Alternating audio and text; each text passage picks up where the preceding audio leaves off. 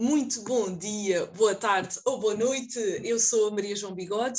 O nosso confitrião, João Santos Neto, não está cá hoje, mas estará em breve. Uh, comprometido, vamos a uma segunda parte do primeiro tema de preconceitos dos profissionais de saúde e nós estamos a falar de gordofobia, portanto, vamos para a segunda parte. Continuamos a conversa com um, duas excelentes convidadas, a Aline Filipe e a Monserrat Conde. Infelizmente a Cátia Timóteo não pôde uh, estar presente nesta segunda conversa, que nós temos muita pena. Há uma coisa curiosa, uh, é a primeira vez que eu estou a gravar a continuação de um tema no outro dia. Aliás, já passaram várias semanas e deu para ouvir o nosso episódio várias vezes e perceber algumas coisas que eu ainda queria referir aqui. Uh, em contrapartida, perdemos a, a, possibilidade da, da, nossa Cátia estar presente, porque ela não, não teve disponibilidade.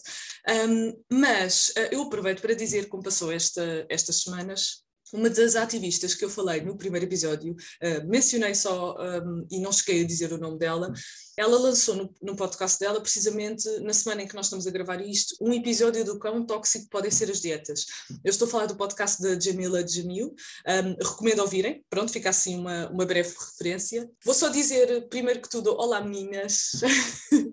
Bom dia, João. Muito obrigada pelo convite novamente. Obrigada, Alina. Bom dia. Bom dia, Monserrat. Bom dia. Uh, ora bem, nós não somos formadas em nutrição nem saúde mental, nós somos profissionais de saúde com interesse em saúde pública e uma prática reflexiva, e é nesse, uh, nesse ponto que nós iremos opinar. Então, vamos aos pontos. O excesso de peso e obesidade são problemas de saúde pública, sem sombra de dúvidas. Antes de ter ligado, até estava a comentar com a Aline. O primeiro referencial que nós vamos aqui deixar muito claro é: nós temos a gordofobia de um lado, que nós estamos claramente contra no, na, na descrição do nosso episódio, mas nós não estamos a ir para o lado oposto.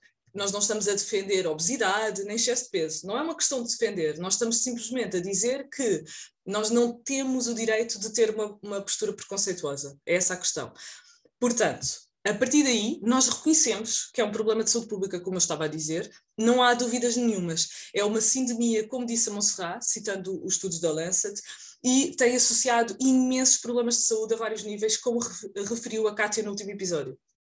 E não podemos menosprezar também os problemas de saúde mental mencionados pela Aline e por mim. No entanto, temos de reconhecer que a separação do corpo e mente continua a ser um produto de compartimentalização que não faz muito sentido e é já reconhecido como inadequado, nomeadamente pela neurociência. E depois eu e o João gostávamos de gravar uma coisa sobre o assunto, mas não vamos agora discursar sobre isto, mas estar à espera que a saúde mental de, uh, das pessoas seja algo isolado e no vácuo não faz muito sentido, era só para deixar esta menção, ok? Voltando às associações, eu disse associação de propósito e não falei em causalidade. Porquê? Porque nós não podemos dizer que a obesidade é causa de outros problemas de saúde, está assim associada a problemas de saúde talvez um ou outro, mas não naquilo que uh, é o objeto de estudo da nossa área, muito menos da dor crónica e muito menos de, de, vários problemas de saúde, ou seja, está associado, como disse muitas vezes a, a Kátia no último episódio. Se se lembrarem do modelo disposicionalista, não vale simplificar coisas que não são simples, ou por outras palavras, não menosprezem a nossa biologia complexa.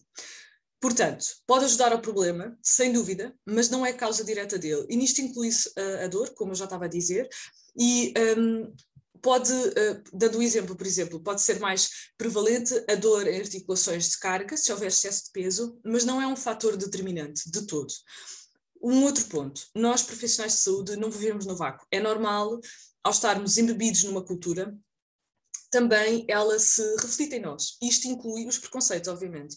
Isto inclui padrões do considerado normal, como nós falámos, e eu irei explorar isto mais à frente, mas também a crença da culpabilização de alguns problemas de saúde, como falou a Monserrat.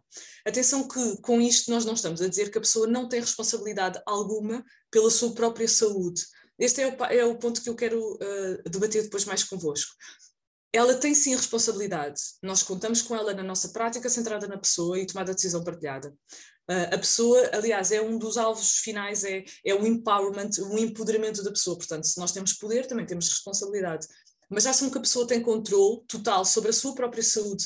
Lembram-se dos determinantes sociais em saúde. Há situações que nós não controlamos, desde o sítio onde a pessoa nasce, cresce, estuda, trabalha, vive, envelhece, que interfere brutalmente com a evolução da saúde da pessoa e às vezes ela não consegue controlar esses, esses fatores. E interfere uh, eh, um, muito mais do que às vezes a bela da genética, que também não é controlado pela pessoa, uh, e a exposição a ambientes que também ocorrem ao longo da vida e a pessoa também não tem qualquer controle sobre isso. Portanto, a responsabilidade é toda da pessoa? Não. Era bom se fosse. Aproveito para dizer, fazer aqui a referência de, de um pequeno texto, acho que depois uh, foi Monserrat que me apresentou, um, eu ainda não acabei de, de, ler este texto todo, mas o título, desculpem os meus cães, o título é Healthy Because You Deserve It, Unhealthy Because You Don't. Último ponto, como referiu a Aline, nós uh, partimos do pressuposto que a pessoa quer perder peso só porque tem excesso de peso. Nós, ao vermos a pessoa, nós não fazemos ideia das inúmeras estratégias que a pessoa passou, bem-sucedidas ou mal-sucedidas, e no momento em que a pessoa chega a nós, ela pode ter passado por um longo e difícil processo de autoaceitação, e nós abrirmos a boca para dizer algumas barbaridades, e a pessoa tem de nos ouvir só porque nós somos profissionais de saúde. Já pensaram na arrogância disto? Uma nota. Sabiam que em filosofia há uma reconhecida associação que por vezes gera alguma confusão entre estética e ética, o belo e o bom como sinónimos. E a questão é qual é o limite em que nós consideramos que é a defesa da saúde e começa o limite de uma defesa de padrões de estética, barra culpabilização da pessoa por circunstâncias que muitas vezes a pessoa não controla, barra ignorância sobre a causalidade. Portanto, é aqui que eu vou começar o debate. Aline, queres avançar? Um, obrigada, João. Um, se vamos falar em padrões, eu gostei bastante como falaste do belo é diferente de ser o bom ou o ideal, mesmo porque se nós pegarmos nisso e nós começarmos a olhar para a nossa história e nós realmente percebermos que os padrões de beleza são mudam ao, ao, longo dos tempos. Uh, se mudam ao longo dos tempos, uh, se assim é, então nós, nós teríamos que dizer que o bom então muda uh, ao longo do tempo. E a verdade é que isto é uma falácia enorme, porque nós temos muita tendência de pôr as pessoas ou a nossa vida, organizarmos a nossa vida em caixinhas. E existe a caixinha também daquilo que é aquilo que é o meu, aquilo que eu gosto, ou aquilo que é ideal. O ideal não é uma caixinha. A verdade é que nós sabemos que muitas vezes é um espectro. Quando nós falamos em obesidade, nós não estamos a falar em pessoas que têm um BMI perto do excesso de peso. Nós estamos a falar num, num BMI, eu estou a falar em BMIs, apesar de nós não gostamos do BMI como uma forma de medir peso, não, uh, mas todo, é isso exato. que vamos falar, mas é isso que vamos, vamos dar simplesmente um exemplo de, uh, de facto, porque BMI, como nós sabemos, não diz na grande coisa, mas agora vou pegar no BMI. nós, aquilo que nós falamos como problema de saúde geralmente tem no excesso de peso, principalmente muito mais, muito mais extremo. Aí é que nós geralmente vemos que existe uma grande associação. Uh, agora, pessoas que estão perto de um, BM, de um peso normal, uh, provavelmente não têm assim tanto risco de saúde quanto, quanto isso. Uh, ou seja, nós temos muita tendência de pôr as pessoas em caixinhas e essas caixinhas muitas vezes uh, favorecem, é um pouco o nosso uh, viés de confirmação e nós pensamos que realmente cabe nessa caixinha que é um BMI provavelmente à volta dos 21, 25, 23 ou 22 no máximo, agora vou falar em BMIs, uh, mas uh, e a verdade é que nós sabemos perfeitamente que existe um grande espectro não podemos eh, basear eh, as nossas crenças com base naquilo que é os nossos gostos. E temos que também ter em conta que é uma crença.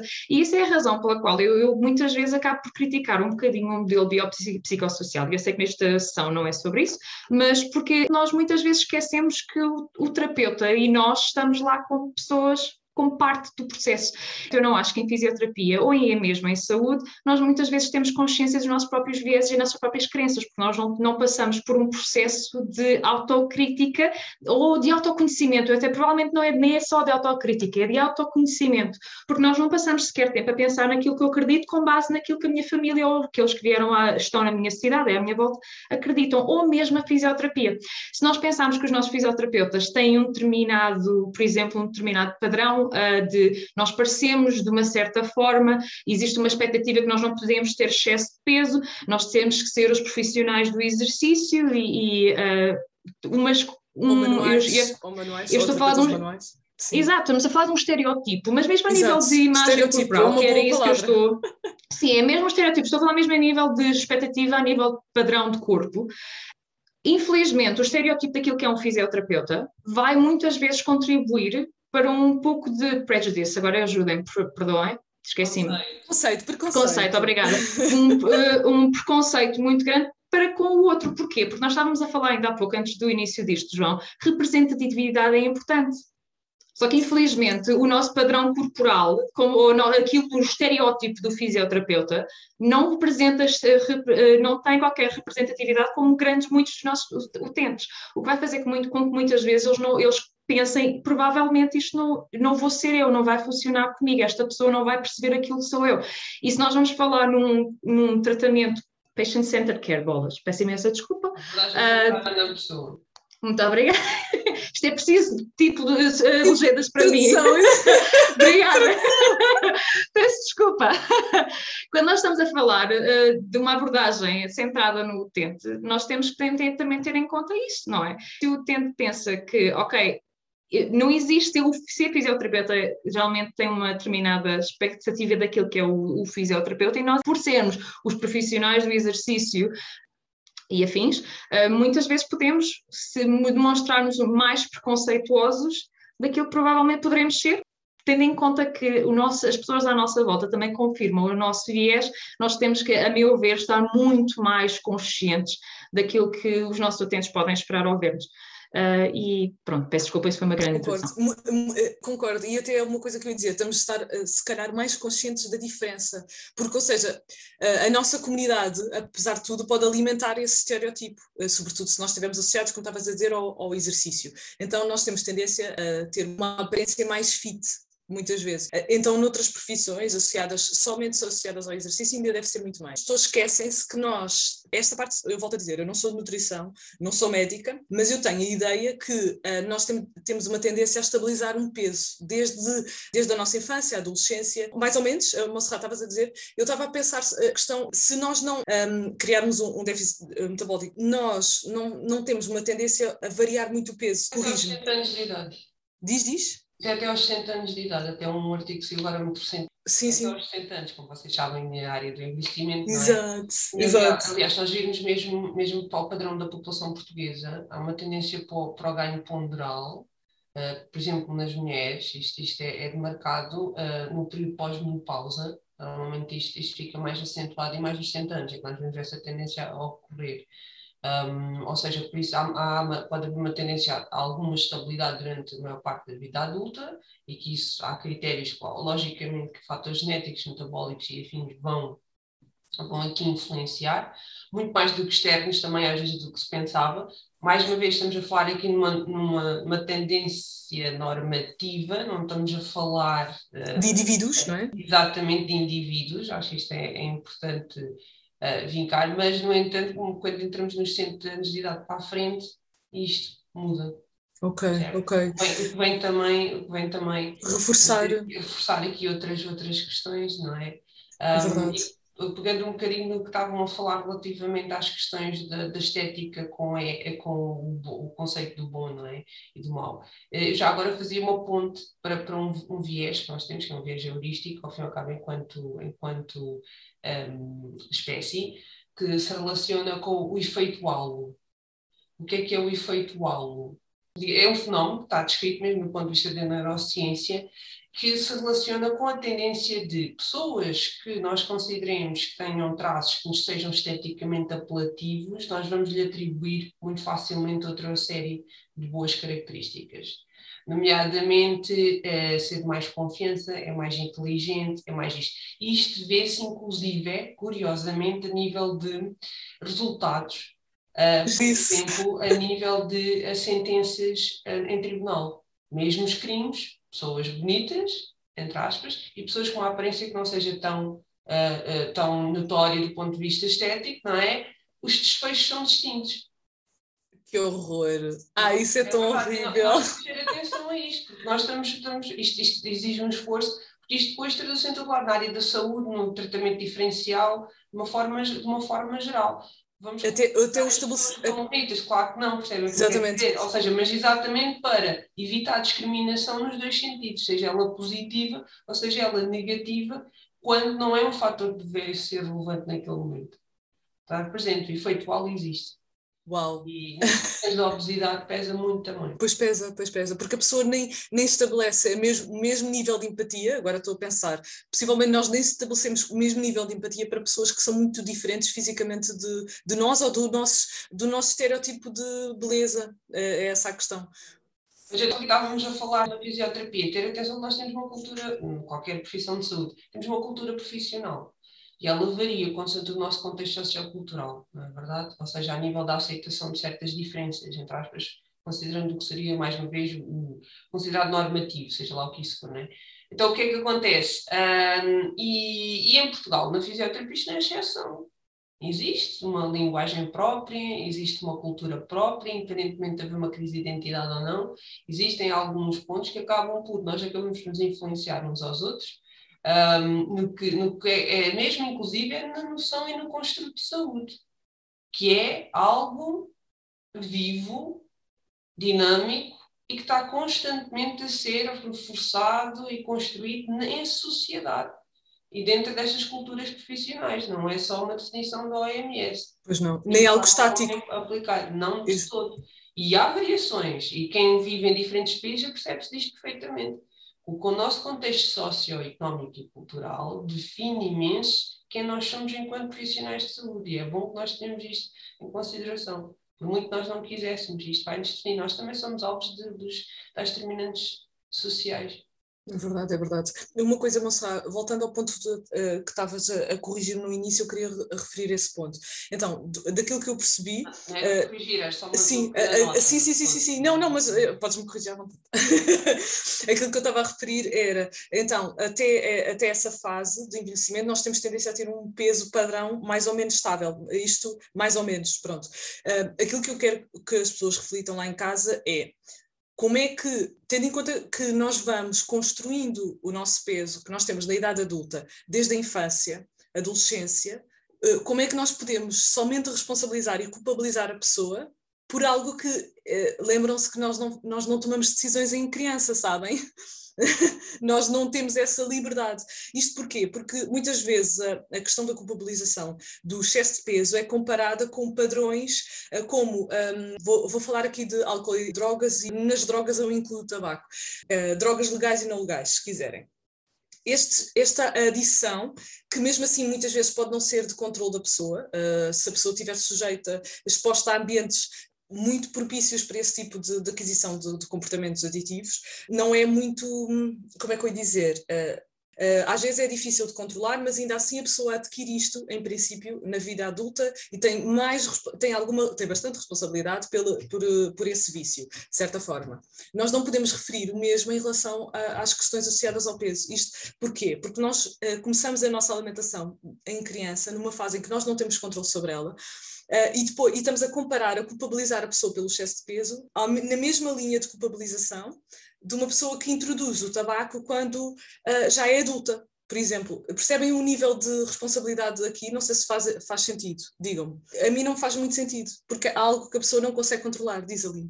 Micro, micro, Obrigada, eu pensava já tinha posto. Eu percebo aquilo que estás a dizer e concordo, uh, porém, eu acho que não sei, não tem só a ver com uma questão de vício, muitas vezes tem a ver simplesmente com uma questão de normas que nós geralmente que ganhamos dos ambientes que está, do ambiente que está à nossa forma, da nossa família, de uma forma de estar na vida. E isso vai nos ajudar a, a reagir de uma determinada forma perante determinadas situações. Por exemplo, vamos imaginar, ao fim da semana é sempre dia de McDonald's, crias um padrão. Uh, ou, por exemplo, sempre sempre que fazes uma coisa boa é dia de fast food. Crias um padrão, é um, um padrão de recompensa. É simplesmente uma forma de estar. E, portanto, uh, isso não é apenas uma questão de a pessoa querer comer mais, é simplesmente uma forma de viver. E muitas vezes. Uh, como é que eu posso, como é que eu posso fazer sentido aquilo que estou a dizer? É, é, é, engraçado, é como, é como se diz, dizem em algumas uh, teorias de compaixão. Uh, não é tua culpa, mas é tua responsabilidade. Sim, Ou seja, sim, tu, podes sim. Não, tu podes realmente não ser, uh, não ter culpa daquilo que te formou hoje e do trauma que, uh, ou de, daquilo, das coisas que aconteceram na vida no início quando não tinhas controle sobre elas. Porém, tens realmente, a, tens que ter a responsabilidade para criar o melhor que tu possas para ti, para o teu próprio bem, para também... A, partir do... daquele ponto, exatamente, a partir exatamente. do ponto em que estás, não é voltando para trás. Exatamente. Exatamente, porém, eu acho que também é muito importante nós tentarmos remover barreiras, e eu acredito que os profissionais de saúde têm esse, uh, têm esse dever, e não é só pela forma como nós nos apresentamos e nós falamos, mas é também de forma convidativa, como, eu faço, como, é que nós convidamos essas pessoas para a nossa prática. Porque, por exemplo, como eu estava a falar, eu do, depois uh, em preparação da última conversa, da última conversa que nós tivemos no, neste podcast, uh, eu percebi, por exemplo, que as minhas cadeiras não conseguem ser sequer uh, convidativas de alguém sentar-se nelas se tiver excesso de peso. Uh, e são coisas tão pequenas quanto isto. por exemplo, a largura da, da, nossa porta. Será que é uma porta mesmo muito pequenininha que a pessoa vai ter que ficar de lado para conseguir entrar? Isto não é convidativo. Isso, a, a meu ver, é não convidar alguém, é, é, é, termos uma barreira física uh, alguém se sentir à vontade connosco. Nós sabemos perfeitamente que é, é crucial nós temos não só empatia, mas também uh, uh, termos um, um, ambiente acolhedor, de forma que a pessoa se sinta à vontade para se exprimir e para se abrir connosco. E isso é crucial para a relação terapêutica e a aliança terapêutica. portanto, se nós não temos, se nós não começamos aí, como é que nós podemos, lembrem-se que sem confiança não existe isto de aliança terapêutica. E como é que vais confiar em alguém que não te faz sentir à vontade? E, que está a ser preconceituoso contigo, basicamente é isto. Eu ia dizer, e acho que vou, antes de passar para ti, Monserrat, um, é, esta questão que estavas a dizer era numa relação um para um, que eu acho perfeito, ou seja, estabelecer empatia e ter um ambiente uh, convidativo. E enquanto mais uma perspectiva de saúde pública, eu gostava de pensar é como é que nós mudamos a sociedade em, em relação a isto. E, e, e, pode ser um modo para Monserrat, não sei se ainda querias uh, comentar outra coisa. Nós tínhamos falado no último episódio, até foi a, a Kátia que comentou as questões da, da vending machine, etc. Nós, por exemplo, culpabilizamos o indivíduo por algo que ele não tem controle, porque, uh, uma boa parte da vida, se contarmos desde que nasce, um, mas, por exemplo, não culpabilizamos uh, empresas um, e permitimos níveis de publicidade altamente agressivas de algo que, de, de, alimentos e de padrões alimentares que não são compatíveis com, com, com aquilo que nós já sabemos acerca de saúde. E, por outro lado, culpabilizamos adultos quando esses adultos é que vão ter de começar a mudar é as gerações seguintes, ou seja, é, é a questão de educar eh, pensando desde a infância, diz Monserrat. Não sei se era aqui que querias Depois já volto um bocadinho atrás, mas só mencionando isso e vamos Diz. dar um, um, exemplo que foi muito falado na semana passada na sociedade portuguesa, ok? É assim, eu, vocês sabem, né, minha opinião, há três pilares para mim que uh, devem ser de livre acesso nas sociedades, independentemente do pendor político, e aqui pegando um bocadinho no modelo nórdico, é a educação, a justiça e a saúde. E a educação aqui, o modelo educativo aqui tem um papel fundamental. Quando eu falo aqui na responsabilização do adulto para mudar as, as um, gerações vindouras, por vezes temos que perceber que há pessoas que podem não conseguir fazer isso. ok E não, é legítimo, e a empatia passa por aí também, de uma forma geral. E é aí que as instituições públicas e a sociedade devem entrar, no acesso à educação. E educação para a saúde é uma coisa que nós temos que garantir esse acesso também. E é desde pequeninos, só para se explicar aos ouvintes, é desde pequeninos. Então, a educação é a partir do momento que aquela pessoa entra no sistema educativo. Exatamente. Um, a educação à saúde tem que fazer, tem que estar agregada, tem que ser um, um eixo que vai acompanhar ao longo todo o trajeto, nas diferentes formas. Eu não estou a falar sequer formal, eu estou a falar da escola enquanto exemplo. Ok?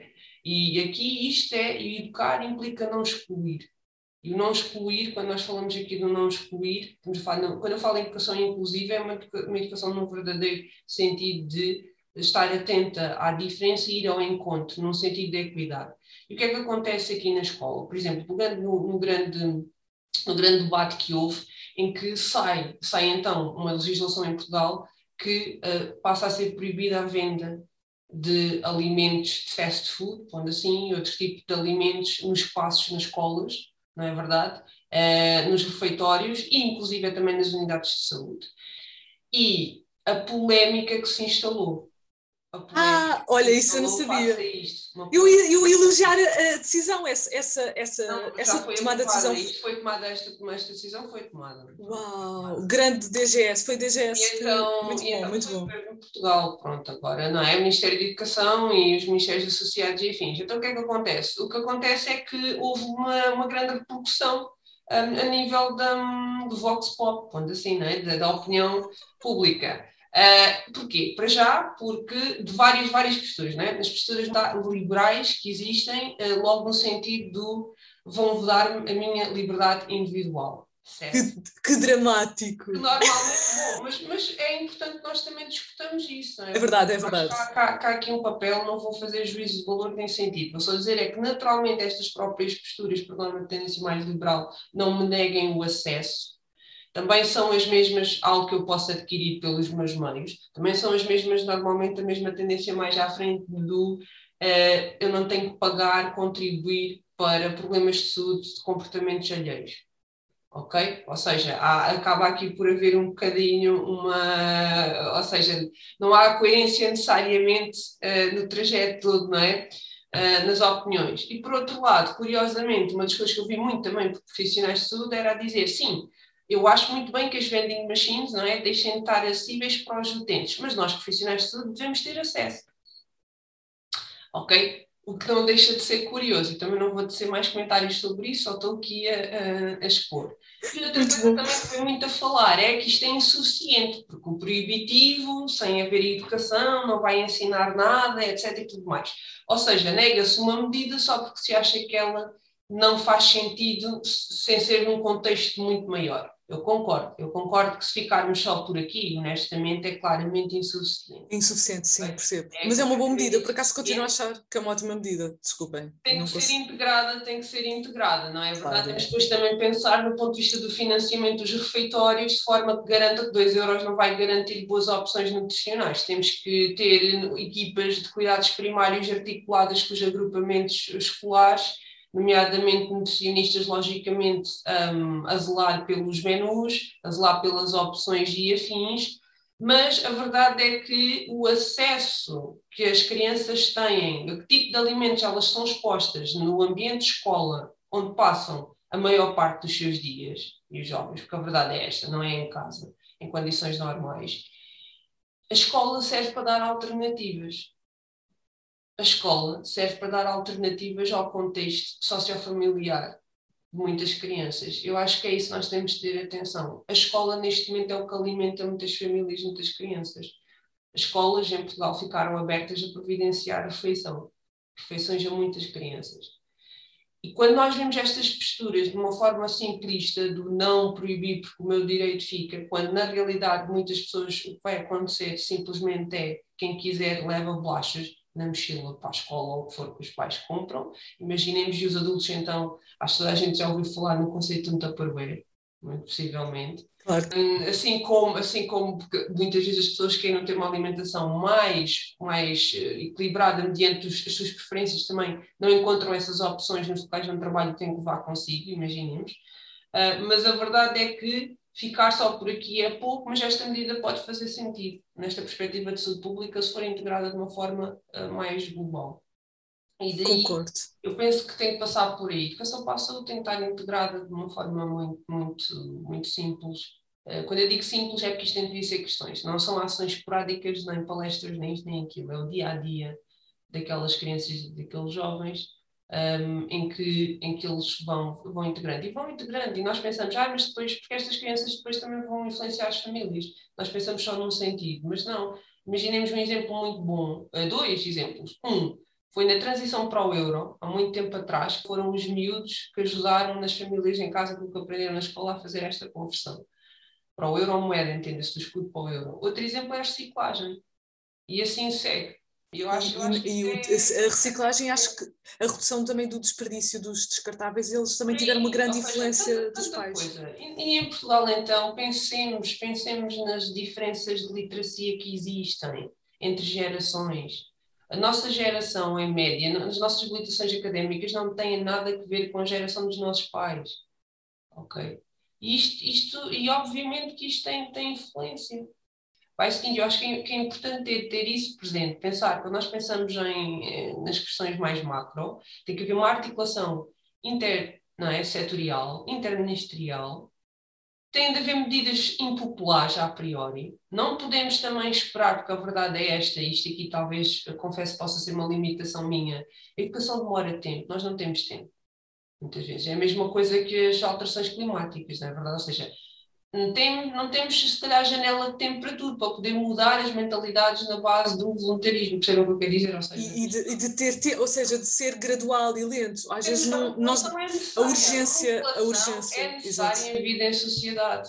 Zela pela segurança das pessoas, não castra, zela pela segurança das pessoas, zela pelo bom funcionamento da sociedade. Eu, ninguém se imaginava a conduzir num, em estradas que não houvesse código da estrada. É isso, é isso. Assim, seja, Ótimo exemplo. E, e, às vezes uma proibição, se for acompanhada depois das devidas medidas, é necessária numa fase inicial para induzir mudanças de comportamento, para dar tempo à educação depois também ser ao mesmo tempo. Por exemplo, as questões, como nós sabemos, quando houve as restrições do consumo tabágico em espaços públicos fechados e afins. Eu, enquanto não fumadora, fiquei feliz da vida, obviamente. Exato, exatamente, eu também, eu também. Mas os fumadores ficaram muito ofendidos, por exemplo. Mas reduziu a taxa, a verdade é que reduziu a Sem dúvida. de fumadores. Foi uma, foi uma boa decisão do ponto de vista de saúde pública. Sim, assim como aquelas imagens que podemos gostar ou não em comunicação em saúde são contestadas nos maços de tabaco, etc. e tudo mais.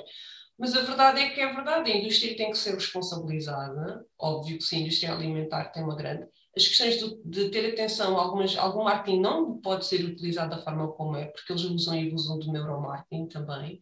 Posicionamentos estratégicos, passar a legislação de não deixar restaurantes de fast food a X distância de escolas e afins, porque não? Percebem? Há coisas que têm que ser pensadas, mas isto tem que ser integrado, sem dúvida nenhuma. Agora, só voltando aqui atrás ao que estava a dizer à, à Aline, nas questões também que eu concordo, não é? Das questões de nós, nós, hum, ou seja, de haver ali uma imagem associada aos profissionais de saúde, ou pode haver uma tendência para mais, mais fit ou não. É assim, eu, por um lado, nós também é importante que exista uma coerência entre os conselhos, o nível de aconselhamento que nós damos e os nossos próprios comportamentos, não é verdade? Porque isso também é verdade, é, verdade. é muito importante. Porque as pessoas como, como fumar à entrada, como estava a dizer a, a Kátia no último episódio, fumar à entrada e depois e dizer na consulta, é, olha, não fumo. É mais sedentária do mundo, não é verdade? Ou seja, Exato. Tem, de haver, tem de haver aqui uma coerência. Agora, o que eu acho que se calhar seria interessante era, era que nós refletíssemos sobre como é que nós, enquanto indivíduos, experienciamos a mudança de comportamentos em saúde. Quais é que são as nossas dificuldades? Como é que nós conseguimos fazê-lo ou não? Porque isso ajuda-nos a ser mais empáticos. Eu acho que aí é que deveria ser. E perceber se calhar somos alguém que naturalmente é muito ativo, naturalmente é muito vocacionado só para, para seguir, tem muita facilidade em seguir, digamos, com o regime alimentar X, é, é, tem um passado de desportivo, de competição, perceber que nós não somos, norma, nós não vamos ser representativos da grande esmagadora maioria das pessoas que vão, vão vir até nós, particularmente se trabalharmos fora de uma esfera do, do desporto ou afins. E perceber que o que é fácil para nós, enquanto pessoas, vai ser possivelmente extremamente difícil para as outras pessoas. Mas isso só passando pela tal autorreflexão como dizia a Aline, eu acho que isso não nos é incentivado o suficiente, pensar quem nós somos e o que é que uh, nos influenciou algumas, algumas alguns padrões e alguns comportamentos. Exatamente. Isso é mais explorado logo a nível da, da licenciatura e penso que não, que não é. Concordo. Aline, força. Posso só adicionar uma coisa que eu acho muito interessante. Eu acho maravilhoso que, por exemplo, uh, psicólogos e a malta que aqui se chama counselors, que no fundo são uh, aconselhadores, é isso que se diz, uh, geralmente saem de uma, de uma licenciatura ou de um mestrado e há sempre uma mentoria. É exigido a eles que durante o resto da, da, da sua carreira tenham sempre, acho que são cerca de 10 horas de mentoria por ano. É constante este processo de autorreflexão e de compreensão do eu na, dentro da minha sala com o meu utente. E isso eu acho que é tão interessante, porque eu acho que é isto que nós nunca tivemos. Porque é que nós, como profissão, estamos tão fechados? Eu vejo ouço muitas pessoas a dizer, nós estamos muito, eh, é uma profissão muito uh, solitária. Eu continuo a achar que esta é uma das principais razões, isto é o meu, minha, o meu viés de confirmação, eu aviso já aqui, mas eu continuo a achar que esta é uma das principais razões pela qual eh, os fisioterapeutas não duram mais de seis anos em, em norma, em média é, é mau, é muito é mau. É pensar, é uma, é uma carreira que acaba em, seis, em menos de 10 anos, vamos agora pôr, mas por acaso eu acho que tenho quase a certeza que o estudo que eu li era em média 6 anos. É muito pouco para tanto tempo que nós perdemos. Pronto, estamos agora aqui a mudar a Sim, direção da conversa. Exatamente, uh, outra vez. Mas pronto, realmente, uh, Monserrat estava a falar muito, sem dúvida, disse muito bem a forma, não existe um processo de autorreflexão, uh, mas também não existe um processo de autorreflexão de como é que o utente se vai sentir no nosso espaço. Porque é muito fácil eu dizer, uh, por exemplo, a senhora tem que fazer isto uh, para, uh, pronto, vamos fazer isto para ajudar a, nós geralmente não, não nos focamos muito a nível de diminuição de peso, nós geralmente pensamos mais a nível de funcionalidade, mas não existe uma representatividade nem sequer no, no, no nosso ambiente. Os nossos espacinhos para entrar nas máquinas é, é reduzido, as nossas figuras, as nossas imagens nas paredes são pessoas super fit, não existe realmente aquela coisa do, da outra pessoa ficar uh, à vontade. Pronto, era só isso que eu queria uh, adicionar. Muito bom, muito bom. Então, uh, nós tocámos aqui nos pontos, aqueles, aqueles pontos em que eu tinha sentido lacunas no último episódio e eu estou muito confortável porque ultrapassamos estas lacunas, que tem a ver então com aquela dicotomia de responsabilidade versus culpabilizar, uh, que tu até referiste ali de uma forma de, de, compaixão, e eu aqui acho que se aplica muito bem. Um, e uh, também, recordando a questão do disposicionalismo, nós não podemos culpar nem responsabilizar a pessoa pela um, a dimensão total de, da condição de saúde que ela tem, onde inclui o peso, por exemplo. Nós podemos responsabilizá-la por alguns comportamentos, mas nós recordando os determinantes sociais, e, e, aqui falando dos determinantes sociais e saúde que nós já, já referimos também, mas até podemos considerar também os ambientais, ou seja, o acesso uh, a locais, não somente a barreira económica, mas o acesso a ambientes favoráveis à prática de exercício físico, por exemplo, que eu referi num episódio que saiu agora recentemente. Um, este, eh, este tipo de responsabilidade é, não é completa em comparação uh, com outros comportamentos aditivos, por exemplo, em que a pessoa tem um pouco mais de poder, ainda assim uh, também pode ter estado em situações desfavoráveis em que facilitou a aquisição desses comportamentos mais destrutivos e é importante às vezes também refletir nisso.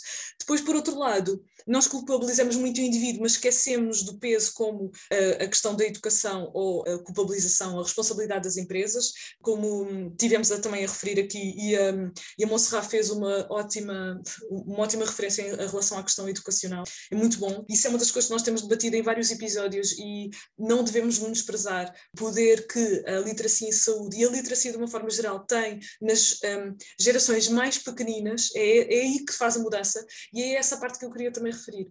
Querem mudar a nossa sociedade para reduzir, uh, reduzir o excesso de peso e reduzir a obesidade da nossa população, comecem nas crianças. Não é a culpabilizar e a responsabilizar os adultos, quando já é muito mais difícil para eles, do ponto de vista individual, mudar os comportamentos todos, ok? Uh, não faz sentido. Olha, no fundo é parecido com o que nós temos referido ao longo de vários episódios, que é atacar já os problemas quando já estão instalados, em vez de procurar uma promoção e, e prevenção de problemas.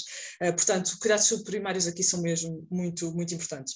Depois, um, também referimos a questão da, das questões éticas e estéticas que nós um, todos temos enquanto elementos de uma sociedade, do belo e bom, e o efeito halo que eu não conhecia, que, que a Monserrat referiu, e que é importante vocês relembrarem-se, uh, do ponto de vista da autorreflexão, uh, lembrem-se tentem perceber o que é que vocês consideram de belo e bom pode ser somente um, a, a, a, vossa percepção individual.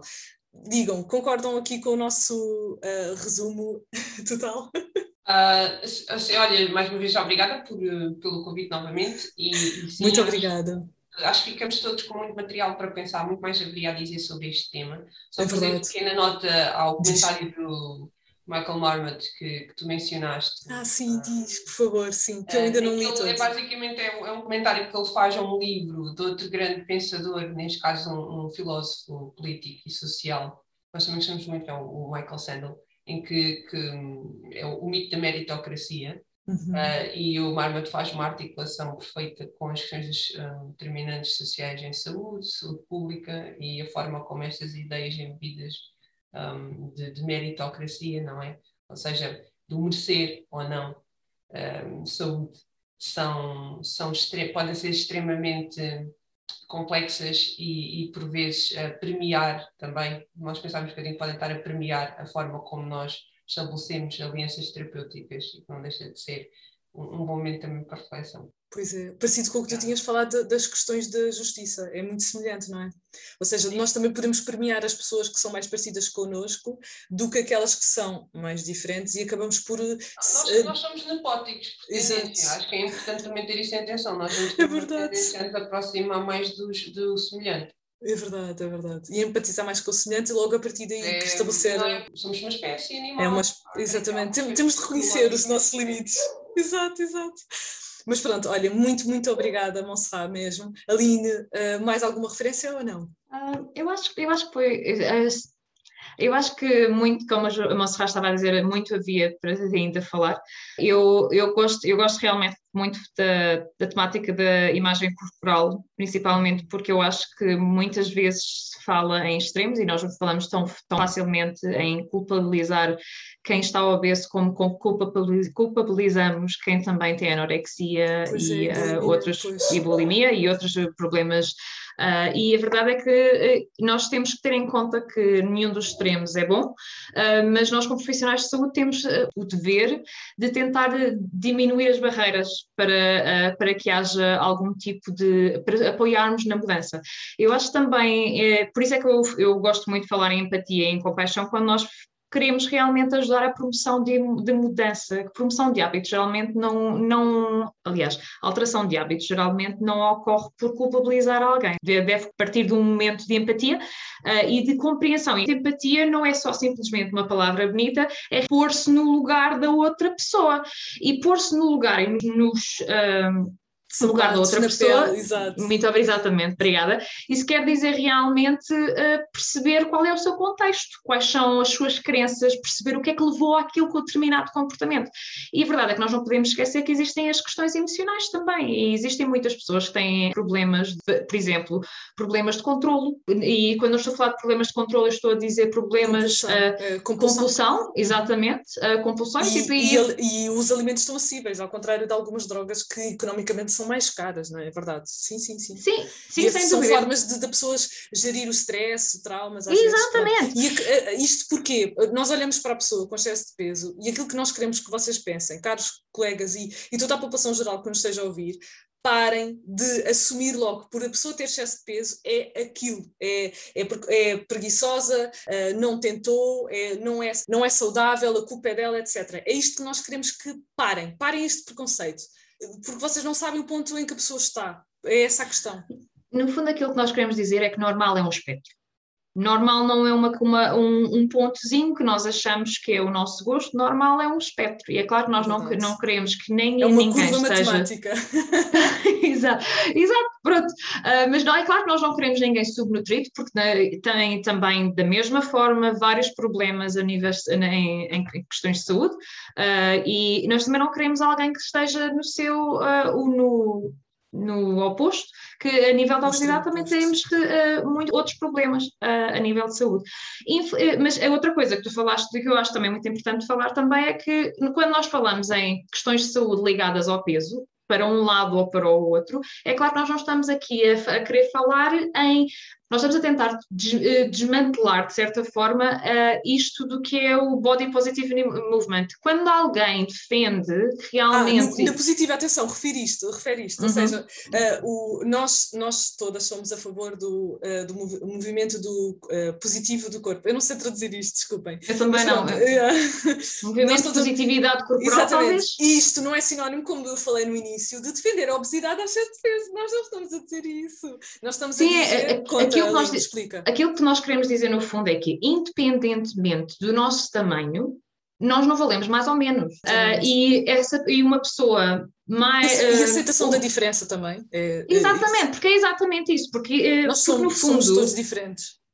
Sim, nós não admitimos, não, não como seres humanos, eu acho que nós muitas vezes não passamos por um processo de autoconhecimento para perceber aquilo que eu aceito, porque é isto que eu sempre tive à minha volta. Porque a verdade é que muitas vezes nós aceitamos aquilo que é o nosso padrão normal, é baseado com base no, nos, na, nos padrões normais que estavam à nossa volta. Quando eu digo padrões normais, eu digo entre aspas, porque é verdade, normalidade é. é um grande espectro. Se nós, por exemplo, se nós vivêssemos numa sociedade em que eu espero que isto aconteça muito no futuro muito próximo, em que a sexualidade, por exemplo, é vista de uma forma muito mais fluida, fluidez seria um padrão normal. Mas não vais para aí agora. Isso não, é não, não, não, mas... Olha, uma, uma, coisa que nós, nós vamos finalizar o episódio, nós vamos falar uh, de sexualidade num próximo tema, apesar de não ser de todo da minha área, mas um, Aline, uh, em relação eu à vou parar. total, sim, exato, porque nós eu vou parar. não, não, não, mas eu, eu só, aquilo que eu só estava a dizer é que é importante nós percebermos que há uma grande diferença entre estar ou não dentro do nosso padrão daquilo que é normal ou estar dentro de um padrão que é saudável. Isso é muito diferente. Ah, sim, não tem nada a ver. Tanto como estava é. a dizer a Monserrat no início, a noção de saúde até vai mudando com o tempo Exatamente. e é diferente de cultura para cultura. Ou seja, é Exatamente. É tem, tem questões biológicas associadas E nem só de cultura para cultura, mas, mas de é, é família é para família. Também, também, também. Não, mas a questão é, é um construto, parecido com as outras coisas de saúde, é um construto biológico também, é verdade, mas é também claramente um construto social mesmo. Hum. Uh, porque, até porque o nosso conhecimento vai evoluindo, a nossa noção de saúde há, há uns anos atrás era diferente, porque nós também não tínhamos conhecimento de mais. É, a verdade é essa.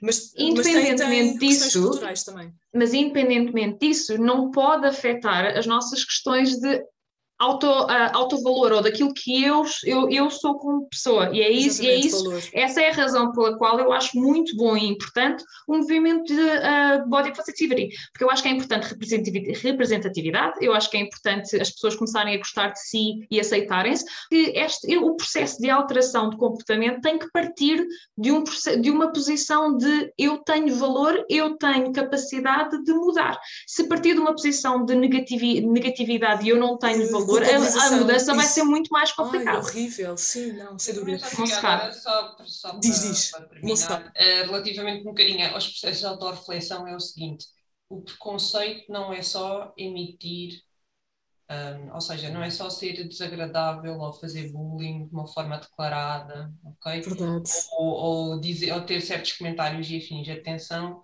aos microcomportamentos. É verdade. 100%. Porque nós julgamos, às vezes não dizemos, mas isso interfere é assim, no, na nossa prática. Até que ponto é que não muda, não muda, ou seja, pensem sempre, não é? A apresentação de um caso clínico, ok? Aquele primeiro contacto e perceber quais são as coisas que entram de forma subterratícia no nosso raciocínio clínico depois já a posteriori, ok? E até que ponto é que se calhar podem ser as variáveis mais interessantes ou não, naquele caso. E é sobre isso ter, ter atenção não, hoje, nós sabemos que qualquer profissional de saúde hoje em dia sabe perfeitamente que não pode insultar um, paciente, não é? Exatamente. É claro. Agora, isso significa que não é uma pessoa preconceituosa? Uh -uh, não. É, Aliás, eu até. Eu... percebem? E se calhar há limites, vai depender dos temas, vai depender de coisas, mas é só, também só para enfatizar isso. Não tem só a ver com comportamentos declarados, tem a ver com atitudes também, precedem o comportamento como nós sabemos. Okay? Ter atenção a isso. Concordo. Só. Sem dúvida, não. E até aproveito, vai ser a nossa finalização e aproveito para finalizar esta segunda parte de, dos, dos preconceitos e aproveito para vos dizer muito obrigada, meninas. obrigada. E aproveito para vos dizer, partir até do pressuposto que um, nós todos somos preconceituosos. Todos. E é o primeiro ponto é aceitar isso, uh, muito sinceramente enquanto pessoa, enquanto profissional de saúde. O meu trabalho vai ser, o meu trabalho autorreflexivo vai ser eu aperceber-me dele, do meu, dos meus vários pequenos preconceitos e tentar travá-lo. Isto é o meu trabalho, ok? Não é dizer que eu não sou preconceituosa, porque nós todos somos. Muito obrigada. Vou finalizar então o nosso episódio. Muito, muito obrigada, caros ouvintes. Boas reflexões, bom resto de dia e adeus.